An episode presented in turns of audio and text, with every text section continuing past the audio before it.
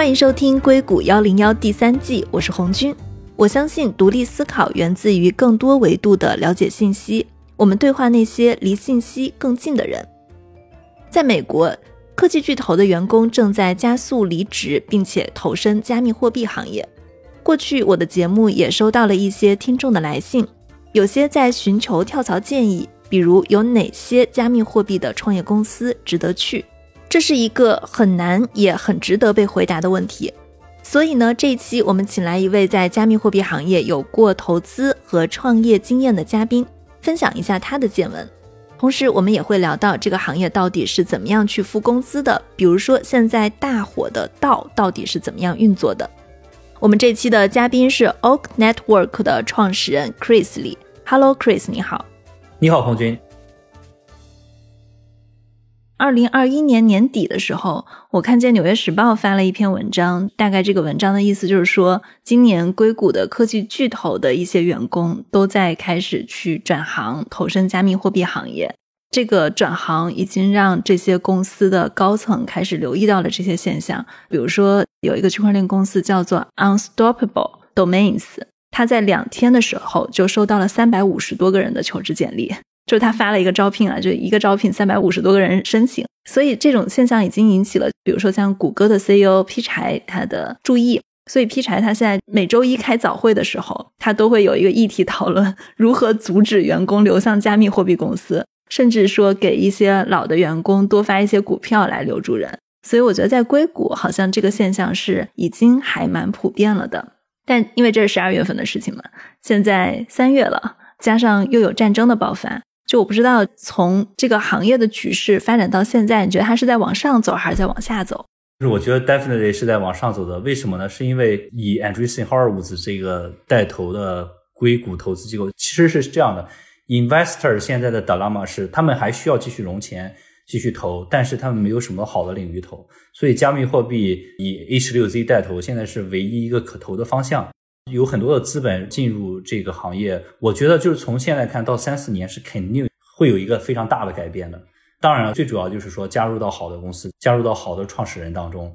但是作为小公司来说，那就是这个 multiplier 就是更大了。我是从一七年看过来，这些顶级的投资公司的这些钱，它是会去匹配到好的创业者的。不是说他们每一个投的都好，但是肯定是他们能找到一些非常好的创业者的。那这些非常好的创业者是会 deliver 非常大的改变的。那现在跟一七年、一八年没什么区别，因为上一个牛市，美国的大牌的这些投资机构开始把钱撒向这个领域，很多人会乱花这些钱，但是也有很多人会真正拿这些钱去做一些改变世界的事情。你们现在的融资顺利吗？我们在去年十月融了五点五个 million dollars，然后作为种子轮。带头的有 Greylock、Electric Capital、Foundation Capital。Foundation Capital 是一个老牌的机构，投了 Netflix 的最早轮。还有 Hypersphere Ventures 是区块链的一个加密货币投资机构的一个新秀。主要的阵营是波卡这边。我们现在的领投的这些投资机构还不错。然后我们会在两到三个月，也就是说四月、五月之内开始第二轮的融资，也就是 Series A。很快，趁着市场好。对，因为春天、夏天是大家比较 active 的时候，这个时候适合融资。我其实还有一个小疑惑点是，之前整个加密货币市场它跟比特币的价格是非常挂钩的。比如说比特币跌，可能整个融资也不太行了，大家都过冬天了也没钱了。但其实我是看见最近这一轮，因为它是其实在二零年跟二一年是有一轮大的牛市的，它现在又有一点转熊的这样的一个趋势。但我感觉现在好像一级市场跟二级市场它的这个活动是在分开了，他们跟比特币价格的挂钩是在开始一个逐渐抽离化的过程。我不知道我的印象是不是对的。我同意，跟我的印象也是完全一致的。之前一八年绝对是一级市场看着二级市场走，其实是一个非常不成熟的表现。所以现在这个一级市场跟二级市场的走向脱钩，我觉得也是。标明着有更多更 sophisticated 的投资人进了这个市场的一个表现，大家都更成熟了。你是刚刚从以太坊 Denver 的开发者大会回来是吗？East Denver 二零二二年这个会议是在每年的春天，大约在二月的时候都在丹佛举行。我是第一次去，是二零一八年。它从一个非常原生的 hackathon 黑客马拉松的一个形态，发展到今年的一个非常大的聚会的形态，中间也是经历了大约有五年的时间吧。但是因为我去过几次，所以就看到了它慢慢的演变，从一个最初的形态到现在，就明显今年的人数特别多。跟会议的举办者聊，他们说今年参加会议的人数是去年的五倍，一年之间翻了 five times。去年的五倍会不会因为去年是疫情的情况，所以它其实数据是整体比较少的？是的，是有这个原因。今年呢，他们也是做了很多的检查，进门的时候排队要排一个小时，每个人都要做可以自己测的这种核酸检测，拿到了手环才可以进去。然后，如果你丢掉了这个手环，比如说两天之后啊，你还需要再测。今年还是在疫情当中做了很多的防护措施，跟去年的人数比较少也有关系。我刚刚听到你说三天或者两天之后，所以它这个会议的时间是会持续非常久。对，这是另外一个变化，因为参与的人多了，参与的项目多了，他们延长了整个的时间跨度。我第一次去的时候，应该是只有五天的时间，但是今年是有两周，从你开始提交一个项目的 proposal 到真正项目的评判，中间是有两周的时间给这个项目的团队去做开发。相当于大家会在现场一起去把一个 idea 从无到有执行出来，然后会在现场编程。对，还有一个全套的辅导过程。比如说你在以太坊上开发，会有人指导你在以太坊上如何开发。比如说你想在 Uniswap 的应用上面做，会有 Uniswap 人给你做讲座。基本上是有很多讲座，我们自己也做了一个 workshop，讲我们自己的技术。所以参会者需要自己选择想在哪一个基础层面上做。需要自己去选择参加对应的 workshop。那你在这个会上，你有见到什么比较好玩的加密货币公司，或者说现在整个行业里面比较火的一些加密公司吗？今年另外一个感觉就是整个生态从以太坊扩展出去了。虽然它叫 East Denver，但是不只有以太坊的上面的项目。当然，以太坊上面的项目还是遍地开花，比如说 Uniswap 呀。很多其他智能合约层面的、数据层面的、隐私层面的这些公司都有在做 workshop，都有在做参展，就是设立一个 booth。除了以太坊之外，波卡也有很多项目，波卡至少有十个项目作为整个生态参加了整个的活动，中间也是跨度周二、周三、周四跨度三天。另外还有一些其他的公链，我还看到了 Avalanche，另外一个 Layer One，我们叫他们 Layer One，就一级的公链参加这个会。Avalanche 怎么写？就是雪崩，雪崩的英文。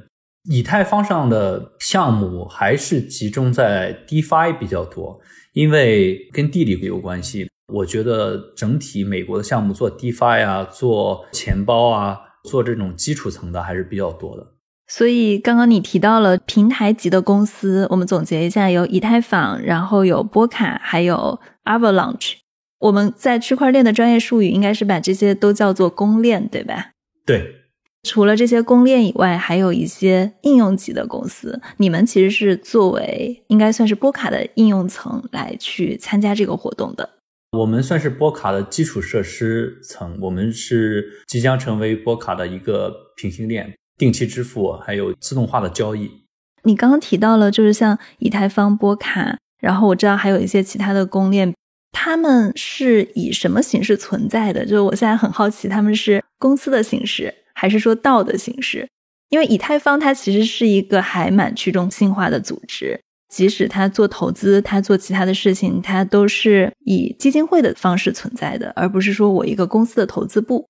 对，以太坊的去中心化特别的彻底，这也是为什么很多区块链投资者选择以太坊，因为没有一个中心化的机构来控制它整个的生态嘛。但是每一个项目都不一样，我们可以这么说，每个项目的去中心化的程度都不一样。具体有哪些中心化的公司，我们不在这里讨论。但是我想说，去中心化这个程度对于区块链原生的这些玩家来说，就是早期的参与者来说是非常重要的，大家的认可程度是非常高的。对这个东西，就像朋克文化一样，整体的结构去中心化程度高的话。就表明你更加的认同最原始的这个朋克文化，你更加的深入圈子里面，成为圈子里面的一环。那剩下的公司它是以什么方式存在呢？它就是以公司的形式，还是以道的形式呢？这些公链中，公链中应该有一些是以公司的形式存在的，尤其是美国这些公司，因为美国的这个立法 regulation 跟的比较紧。我认识的几个美国的在 Silicon Valley 的项目，他们虽然是有道的成分在，但是整体来说，就包括员工的这个 hiring 啊，包括比如说医疗保险这些眼睛还有牙医保险，这些都是以美国的传统 startup 的形式存在的。如果说现在的一个工程师去加入这些公司，他应该感觉不到太大跟传统公司 Web Two 公司的区别，只不过股权不是以 stock 的形式存在的，而是以 token 的形式存在的。包括我们自己的公司，现在对于我们的美国公民来说，也是一个这样的存在形式。它其实是有一点点都混合的形式在运营。对，我觉得很多 Silicon Valley 公司，尤其是硅谷大基金支持的这种创业公司，是以一种混合的形式存在的。其实我一直都在听 Uniswap 这家公司，但是因为其实我也不在区块链行业，他们的道是特别有名的。我很想知道这是一家怎样的公司，他们是以什么样的方式去运转的，他们为什么在行业里面这么知名，跟他们能做到比较头部。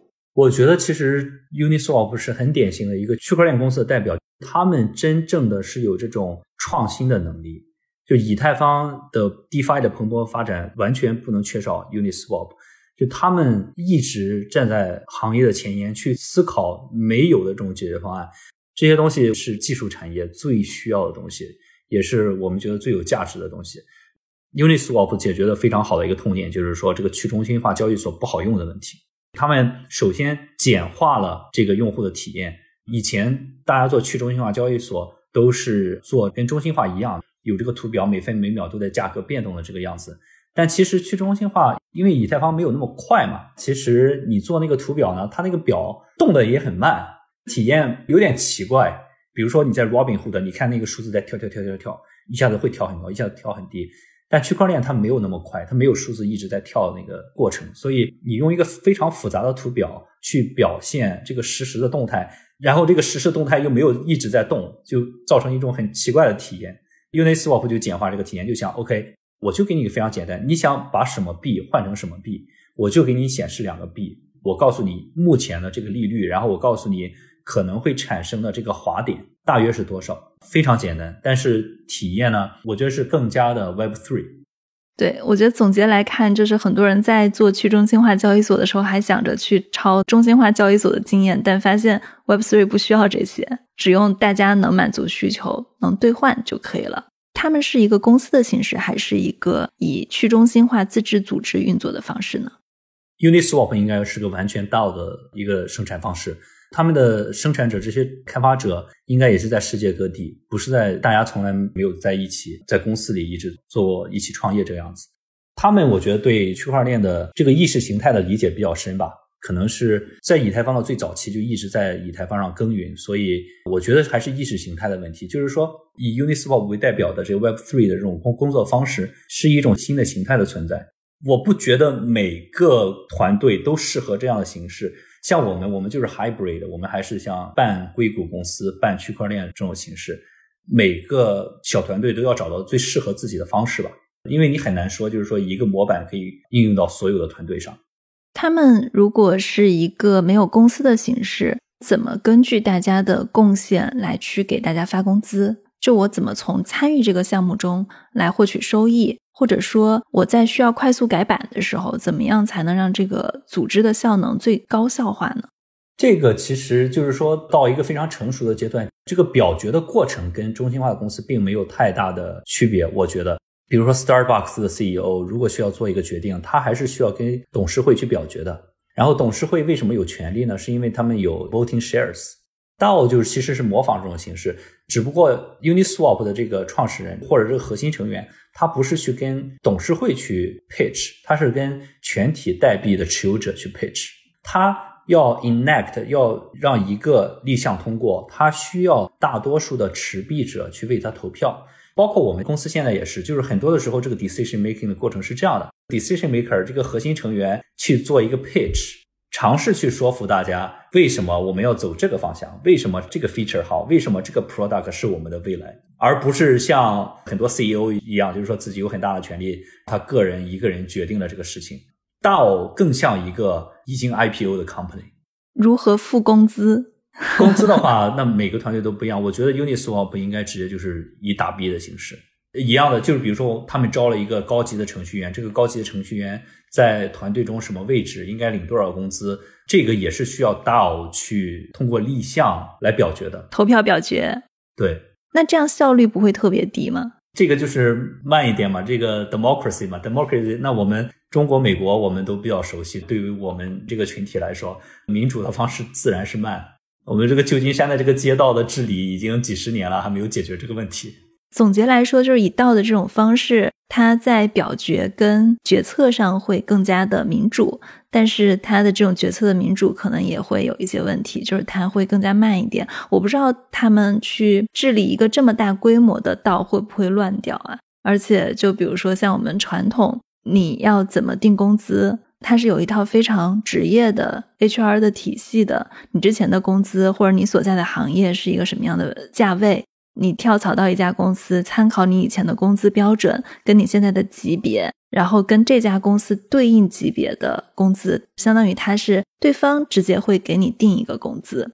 在道里面呢，我觉得他们在做的事情，可能比如说我从无到有在创建这个东西。你说这些人是什么经验？他其实也不太好定义。他是在做一个从没有到有的事情。其实我就很好奇，在这个过程中，他们的收入是根据什么来去定义的？其实是挺难的，因为你说这些传统公司是有市场价格，对，就是 HR 之间都是有自己的信息，但是每个公司都是一个 black box，你是看不到里面员工的工资的，并且每个公司里面的员工也看不到对方的工资的。如果你看到是 HR violation。但是道不一样，道是每个人的工资你都能看得到的，你拿多了拿少了都不好，拿多了社区就会质疑你，你凭什么拿这么多工资？前两天有一个项目是给程序员发了几十个 million 的工资，有十个程序员，几十个 million 公司。你说传统公司还是区块链公司？区块链公司，然后算一下，每个程序员每个月也有五十万美金的收入。它是以公司的形式发的，还是以道的形式发的？以道的形式发的。具体是哪个项目我就不点名了，但是是完全开源的，然后那个交易的记录都在链上可查，然后就被社区质疑。首先他做的这个事情呢，本身就是应该被质疑的。但是另外我的 point 就是说，在区块链上非常的透明，你发多了发少了都不合适，因为发少了之后，这个程序员看到别人的公司就觉得啊，我们做了同样的东西，对吧？那为什么我的跟他的差那么多？为什么我发少了？有的时候你可能少了一万块钱，也觉得少了，心里也不平衡。因为传统还有一个，就是你在创业的时候，你拿的初始股份，随着公司市值的变大，它是会增值的。那在道中间是怎样的呢？这点我觉得是一样的，因为在你 on board 的时候，就是在道 hire 你的时候，会谈一个你的代币的分成。那币分给你的时候，他们在初期的价格肯定是低的，所以跟公司的股权道理是一样的。就你在早期做贡献，然后拿代币，你的目标就是说将来项目做大做火了。升值空间特别的大，所以原理上是差不多的。它可能也是需要你在更早期介入，然后分到的更多。它会有什么？比如说按照四年的时间来发，就类似于对应我们传统的期权的概念。对，大部分 legit 的项目都是有这种架构的，就是有四年的这种分四年来玩。对，大部分项目都是有的。我觉得还挺有意思的。对，每个项目不一样，这个具体要看每个项目的设置。但像我们就是这种 Silicon Valley 比较标准的，就是我们还有 one year cliff，一年之后才开始发第一次，总共也是四年 vesting。你在自己创业做选择的时候，你是怎么考虑以纯粹的道的方式运作，还是公司，还是混合？为什么？我觉得纯粹以道的方式运作其实非常难。刚才你有提到，就是不会出问题吗？有啊，出问题的特别多。最近的就是比较大的 Sushi Swap，也是创始人之间的纷争嘛。那包括 Cosmos，包括 EOS，我之前在 EOS 上做这些大的公链，也都出现了创始人纷争的问题。说到根本上，那其实有的时候就觉得几个创始人之间觉得自己拿少，对方拿多了，出现这样的问题。然后又是因为 DAO 的问题，每个人都有，比如说百分之二十、百分之三十的代币，就导致了一直无法达成共识，可能就卡壳。对项目的影响也是挺不好的。总体理解上来说，就是因为大家在股份的比例上预期是不一致的。这种不一致，它在传统的公司它是有一个决策机制的，比如说 A、B 股或者董事会超过百分之五十一有一个投票权。但是在区块链的项目中，它可能就会变成我们都来去争，比如说为分配多少，一直在发起投票或者怎么样，它就会让整个项目的进度变得很落后。对，That's a great point。我也有在思考这个问题。它最根本原因不在于百分之五十一，就是区块链投票也是百分之五十一，甚至区块链的投票是更加的 adaptive。比如说波卡特的投票是整体参与的人少，比如说只有百分之六十的人参与的时候，你需要的 approval 要大于百分之六十五。就是在人少参与的情况下，你要得到更多的共识。当百分之百的人都在参与的时候呢，你只需要百分之五十一的共识。他做的其实更先进，但是最根本的区别是这样的：区块链代币发到了创始人的手上之后呢，就再也收不回来了，所以容易形成卡壳的问题。没有一种方式可以制约他们。但传统公司其实股份是 contractual 的，是基于合约的，合约你还是有条款的，在什么样的情况下，这些股份还是可以收回来的。我其实也很少看到传统公司收回股份的事情啊。对，但是通过董事会的大家的决议。比如说，创始人离职了，他还没分配完的这些股份，其实还是回到公司的池子里去，可以再分配的。但是区块链的代币一旦发出去之后呢，就没有再分配的这个 option 的存在。不管怎么投，它其实还是一个人说了算，或者大家还是比拼的是谁币多。对，大家比拼谁币多，有的时候造成一种卡壳的现象。对，这是你们没有完全去用道的这种方式运营的原因之一。对，一是比较难，二就是说我们还没有足够的信心，就是说完全基于社区的治理。但是我们的这个网络是这样子的，在我们主网上线之后六个月，我们是会把自己的治理权交给社区的，就是这个 DAO，因为我们是基于波卡这个 Substrate 的开源的架构去做我们的这个链的，这个链它本身就有治理的这个模块。所以在主网上线之后的六个月，我们会逐渐的把这个决定权交给这个治理的模块，那它就是一个 DAO。做区块链你是不可避免的，这是最终形态。但是我们在前期为了发展快，为了决策快，都是以一种逐渐过渡的形式来进行。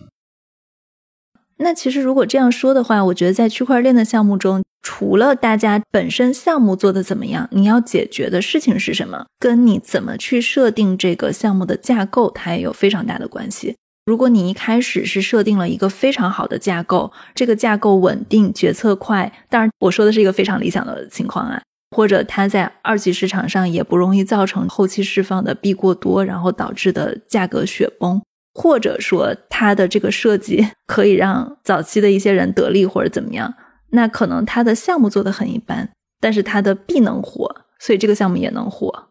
我觉得是这样的，是有可能的。但是我觉得还是你哪条腿最长能决定最后的，因为你可以代币模型很差，但你的 marketing 很强，你也可以技术很强，或者你的对代币的中心化控制能力很强都行。但是代币模型还是最根本的一个对这个价格的宏观调控的一个原因，就像美联储一样，美联储它不直接操控经济的哪一个方面，它就是通过宏观调控。你如果代币模型这个宏观经济调控能做明白了、做清楚了。其他的都可以弱一点，不然的话，你就要通过很强的中心化的控制或掌控，或者通过很强的市场去来做之后的代币的价格。你们在设计的过程中参考了哪些模型？你觉得哪些是做的比较好、比较成功的？那我们在波卡上做，我们觉得当然首先就是波卡的做是非常好的，这也是有原因的。就是 Gavin Wood 波卡的创始人，之前也是以太坊黄皮书的撰写人，他自己经历了开发以太坊，然后见证了以太坊遇到的问题，又做了波卡来解决这些问题。他确实是有核心资产的，都在他的认知里面。另外，我们参考了 Moonbeam，Moonbeam 也是波卡上现在算是头部的项目，可以说第一、第二大的项目。他们的模型也是经过精良的设计，是一家在 Boston 的公司。他们是二零一九年从 Web Two 转型到 Web Three 的，在波士顿的一家公司。其他的很多也有做的差的，就不提名字了。我觉得也是吸取了经验教训，而且有的时候这些经验教训可能比这些成功的经验更加的值钱。你觉得差的教训是什么？可以举一个细节点吗？差的教训是有的项目，他们的创始人都是图灵奖的获得者，非常的聪明。然后花了非常多的时间做了一个非常复杂的模型，用户参与，用户都看不懂，没有人能算得明白，只有他们自己能算得明白，智商太高了，大家还是参与了，因为大家算不明白，觉得太牛逼了，但最终呢是损害了大家信任，因为这个模型 didn't work，他可能他的 work 的点在于给项目方提供了足够的金资金，但是他 work 的点不在于让这个项目有持续长久的生命力，所以就伤害了用户的信任。伤害用户信任之后，你作为一个大的项目，很难把这些用户再拉回来了。就我其实大概知道你说的是哪个项目了，懂的人自然就懂了，是吧？嗯，对对对，这也不只是我自己的认知，当然就是跟我的朋友、跟我们的投资人聊的过程中，让一些感触。对，我觉得到底是做得好还是做得不好，在行业里面，大家某些层面上还是会有一些共识的。对，每个人都有自己站的队嘛。那我们就是博卡这边。然后我们刚刚提到了公链，还有 DeFi，然后还有一块是最近特别火的 NFT。对，迈阿密全部都是 NFT 的布道者。每次见到有人从迈阿密过来，都是在讲 NFT。为什么呢？我印象中今年是四月份，迈阿密还有一个规模非常大的 NFT 的大会。为什么 NFT 跟迈阿密的关系会这么密切呢？我觉得首先就是迈阿密那边可能本身也有很多 artist，容易产生这种 content。另外那边的人，我觉得整体的那个类型都是那种比较酷的，就有点搞 rap 啊。搞 fashion business、搞 modeling 啊这些生意的人，用户群体比较多，然后这个东西比较适合他们，所以 NFT 算是比较创意跟发散的，它会比较吸引有艺术气息、时尚气息的人。对，我觉得是这样子的。那硅谷就比较技术，在硅谷还是有很多很好的技术者的。我很好奇的一件事情是，我印象中最开始以太坊还不火的时候啊，就大概一五年、一六年左右。那个时候，像以太坊的创始人威神，他当时都还是来硅谷演讲的。我印象中，一七年、一八年，硅谷也有非常非常多跟区块链相关的活动。但是，我觉得好像在最近一两年里面，硅谷的这个中心被转移出去了。就比如说，你是去 Denver 参加这些，迈阿密是 NFT 的活动，包括还有很多在世界其他城市的这些活动，而这些活动都不聚集在硅谷了。为什么？我觉得很大的一个原因就是加州的对于疫情的管控特别的严，因为本来今年二月有一个 Stanford 的 Bitcoin Conference，就是每年都会举行的一个学术交流的大会，我们的项目甚至以还赞助了这个 Stanford 这个大会，但是在还有一个月的时间内，他们就说这个 Omicron 加州禁令说不允许办这个会，所以他只能推迟，这绝对是一个大的原因。另外就是说。由于很多人觉得硅谷的成本确实太高，确实在 remote working 开始盛行的时候，很多人确实是搬离了硅谷。因为我们现在的团队，他们之前是一个 Blend Labs，一个 Web2 IPO company 的工程团队，我们现在有五个工程师都来自于他们原来那个团队。大家之前都是在硅谷的，现在分散在纽约、芝加哥还有 Los Angeles。对，我觉得你说的非常有道理，因为我这一两年做播客嘛，然后开始招人了。我能想象，如果我在办公室的话，我是愿意招一个人在我身边的，我们能够随时交流。但是，其实，在这种远程的工作中，我就发现硅谷的成本太高了，因为大家平时也不见面，也不去办公室，所以就是哪里成本低，然后能够有同样素质的人，我们就从哪里招，没有必要把它放在硅谷了。所以，感觉是整个疫情也加速了科技中心的转移。对，确实是的。而且现在因为各种 entertainment，比如说。shopping 啊，然后 restaurant 的，就数量也大大降低了嘛。可能就是旧金山市内，从我的感觉来说，没有以前那么 attractive。关于 NFT 方面，你有哪些公司推荐吗？NFT 这个我们了解的确实不多，没有什么非常值得推荐的信息。OK，NFT market 主要是跟我们的气质不太符，因为很多我之前有跟 Coinlist 的人聊，然后他们投了一个。Rari R A R I 的一个项目，那个创始人好像不到十八岁，还是刚到十八岁，戴着个鸭舌帽，穿着个滑板裤。你们觉得看不懂？对，可能跟我们有点看不懂了。他们非常大胆，你就能明显感觉到十八岁无所畏惧，什么都敢做，非常大胆。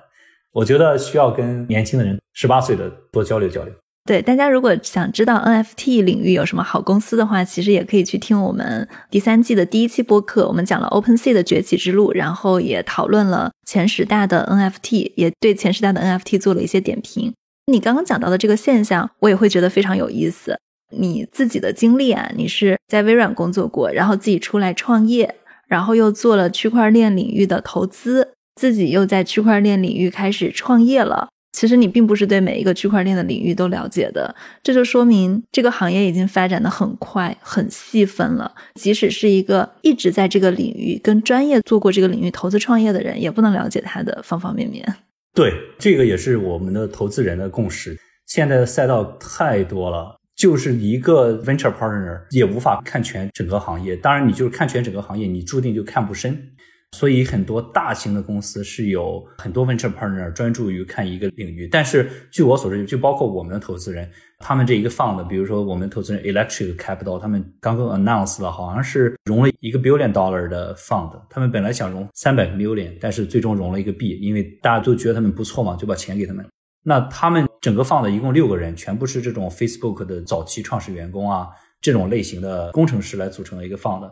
整个放的都是主要只看几个领域，包括 infrastructure，包括 DeFi，包括公链，然后可能有百分之二三十的精力在看其他的，比如说刚才我们提到 NFT 和 Game。我觉得很多放的更是这种形式，因为放的人不是很多，放的里面除了 Andreessen Horowitz 这种，其他的一般基本上就是几个人或者不到十个人，大家专注于几个领域。在我的理解看来，区块链的基金也在形成一个非常明显的效应，就是像 Andreessen Horowitz 这样子的大基金，它其实是在垄断整个行业的。剩下的有很多区块链的小基金，他们就相当于是投某一个区块链的垂直行业，而不再去覆盖全品类了。现在整个区块链投资赛道也开始慢慢的细分分化出来了。我觉得是这样子的。当然，投资的话，自己的公司 风格还是自己决定。在我看来，很多包括就是一个 billion dollar 这种级别的，都是开始细分了。就是十亿美元就开始细分了。对。但是十亿美元以上的加密基金不多啊，这是一个非常大的数额。你看红杉，它最近推出的加密基金才五到六亿美元，对行业来说，其实已经是挺大一个规模量了，对吧？对，所以这也就是说明了，只有其中的三个领域就可以构成一个很大的赛，三个领域就是三个赛道嘛。那三个赛道就是可以说明人们对这个区块链未来的这个 market size 有更高的预期。前几天我做了一个粗略的统计，就现在所有加密货币整体的 market cap 差不多是 Nasdaq 的十分之一左右，这很大。对你可以说它很大，但是我觉得它还不够大，因为 Web Three 确实可以改造很多。Web Two 上的一些 problem 将来会更大，尤其是就 payment，我们公司做的就是 payment，未来的定期定时的转账，payment 的这个行业，那你看 Web Two 可能是现在的 Web Three 的 payment 三十倍、四十倍的 size，所以我觉得将来可能 Web Three 会是 Web Two 的三分之一或者四分之一的这个样子，所以至少还有十倍的增长空间。为什么会觉得 Web Three 加密的这个领域，它的 payments 是会更加宽广的？用最近的时事的事件举个例子了，那就是欧美体系的金融机构封杀俄罗斯，那俄罗斯只能寻找另外的渠道，那就是比特币。乌克兰这边也是通过虚拟货币融了几千万美金，一开始融了四千万，然后后来又融，它已经不可避免的成为了一个人们认知的渠道。乌克兰的总理还是高层就在推特上公开募资。募到四千万美金，好像一天之内吧。你是说募到四千万美金的加密货币？对，募到四千万美金的加密货币，他就说这是我的 wallet address，然后大家就把钱打给他了。之后他又开始接受波卡和 Solana 的投资，Gavin Wood 自己就又投了五个 million。你说投到哪？投到乌克兰的 fund 里面。在俄罗斯跟乌克兰的这场战争中，俄罗斯被制裁是它的 SWIFT 系统是被封杀了的。我前几天还刚刚看了一个采访，就是 Bloomberg 采访赵长鹏，就问他说：“你在币安的交易所中会不会封杀俄罗斯的账户或者俄罗斯用户的账户？”他就表示他不会。其实大家就在讨论加密货币要不要站队，就变成了这样的一个讨论了。但它其实也是一个可以有人为之的事情啊，它不代表它不能是被封杀的，它只是说没有站队而已。对，币安应该是捐了一千万。这都是公开的消息。作为币安的话，它因为加密货币原始的意识形态就是要去中心化，然后就是要没有中心化的控制嘛。我觉得币安是不好做这个决定，就是说封杀，因为你一旦去封杀，就表明了说你这个平台是中心化的，对所有用户不是平等的。对，但我的意思就是说，现在其实他们是被传统力量制裁，但是在加密货币领域，只是说它没有这种力量的制裁而已，但是它可以有。币安是可以有的，我认为。对，币安是可以有的，但是对私下的用户钱包跟去中心化的钱包，这个是很难的，对吧？对，去中心化的钱包是没法封杀它的。也从某种程度上解释了为什么它需要被监管，或者政府对这个事情很担忧。我我说的就是它的市场更大，不是指的这个方面。举个例子，就比如说哈，前几天我忘了是哪一个 Twitter 大 V 发了一个消息，就是说 Netflix、Hulu 这些流媒体平台。完美的诠释了为什么我们需要一个去中心化的 ID，就去中心化的账户。因为我每次去宾馆总是忘记我的呼噜账号，总是忘记我的 Netflix 账号是多少。因为流媒体平台再加上 YouTube，再加上其他的 Disney 有很多，每家都需要一个账号，然后需要一个密码。而且为了安全起见，现在都是说你不应该使用同一个密码。还会让你三个月改一次密码，那为什么是这个原因呢？是因为密码的这个东西是一个信息，它存在你的脑海里和呼噜的 server 上。如果你需要去 trust 的呼噜的 server 是安全的，然后如果它的信息泄露了之后呢，那你所有的这 access，包括你的 credit card，你的钱都被泄露了。未来去中心化应该是有你自己拥有自己的这个账户系统，比如说我现在用的硬件钱包，它是一个 something I own，并且它有个密码加密 plus something I know。就是这两个东西结合在一起呢，就很容易产生一个只有我才拥有的密钥。然后我可以用这个密钥，假设所有的 Hulu、Netflix、YouTube 都可以支持我这种 hardware device 的话，我可以带着这个 hardware device 去到各个旅馆，然后只要一插，输入我的密码，我就可以用各种各样的 APP。因为它这个信息是不存在 counterparty 那边的。那如果它丢了呢？丢了的话，那 Ledger 也有解决方案，就是用你的 order ID 发给 Ledger 的公司，你应该是可以再申请另外的一个 hardware device 的。所以它确实，我觉得它在支付上是有解决一些问题的。这只是一个例子，它本身最基本的创新点就是说，它从 Web 2的这个信息层面变成了资产的拥有者层面。Web Two 是没有基础的架构让你去拥有一个什么东西的，就比如说你的一个比特币。Web Two 所有的基础架构都是为了信息而存在的，但信息有个缺点，就是说信息在我这边如果是值钱的，但如果是我散播出去了，如果每个人都知道之后，它就不再具有稀有性了，而且信息是很容易被 copy 的。在我们讲到关于加密货币有什么值得去的创业公司，你可不可以给大家一些总体上的建议？我们 Oak Network 总部在三藩的啊，支付的加密公司，其他的公司有很多。其实大家完全可以选择跟自己做的相关性比较强的公司。就比如说你以前是做数据的，你可以看看 IPFS，然后看看 ARV 这个公司。比如说之前做过手机 APP，那完全可以看一下钱包啊、手机交易所啊这样的公司。如果你是做 application 或者做金融相关的。可以看看，比如说我用的一个资产管理系统是在 Ethereum 上叫 Zapper，Z A P P E R，它就是一个外部的客户管理端。你如果用过 Merrill Lynch 或者 Robinhood，就是你的资产配置页面，但是你上面的资产是完全是以太坊的资产啊，还有 Polygon 上的资产这样的东西。还有一些金融相关的行业，比如说什么 BlockFi，它有点像传统银行，只不过它的银行是一个虚拟货币的一个 custody 的银行。都是很大的公司，然后还有专门做 trading 的，专门做交易所的。如果是做设计的人，可以看看 NFT，甚至可以看 GameFi。我觉得先从自己相关性入手，因为你知道隔行如隔山嘛。如果说你是做数据库的，你跳到 NFT，那我觉得可能这个跨度就比较大。另外就是说，我们这个行业最多的需要的其实是做底层基础设施的，因为现在底层基础设施还没有很完善。比如说 Web Three 的 Unity 这样的东西，其实我觉得就是从整个行业来说，我们最需要这样的人。很艰难的工作。对，但是这可是一个 twenty billion dollar business at least。有意思，闯大关。对，那 twenty billion dollar 什么概念呢？你拿百分之零点一的股份就是 twenty million dollars。好的，那这就是我们今天的节目，谢谢 Chris。好，很高兴跟红军聊，很高兴分享我自己的见闻，在硅谷一零一，希望大家订阅硅谷一零一。谢谢，还给我们打了一个广告。那如果大家喜欢我们的节目，记得订阅硅谷幺零幺，也记得在你所收听的音频渠道给我们转发、收藏、点赞、写评论。大家的每一条评论我都会认真的看，谢谢大家，谢谢。好，谢谢大家。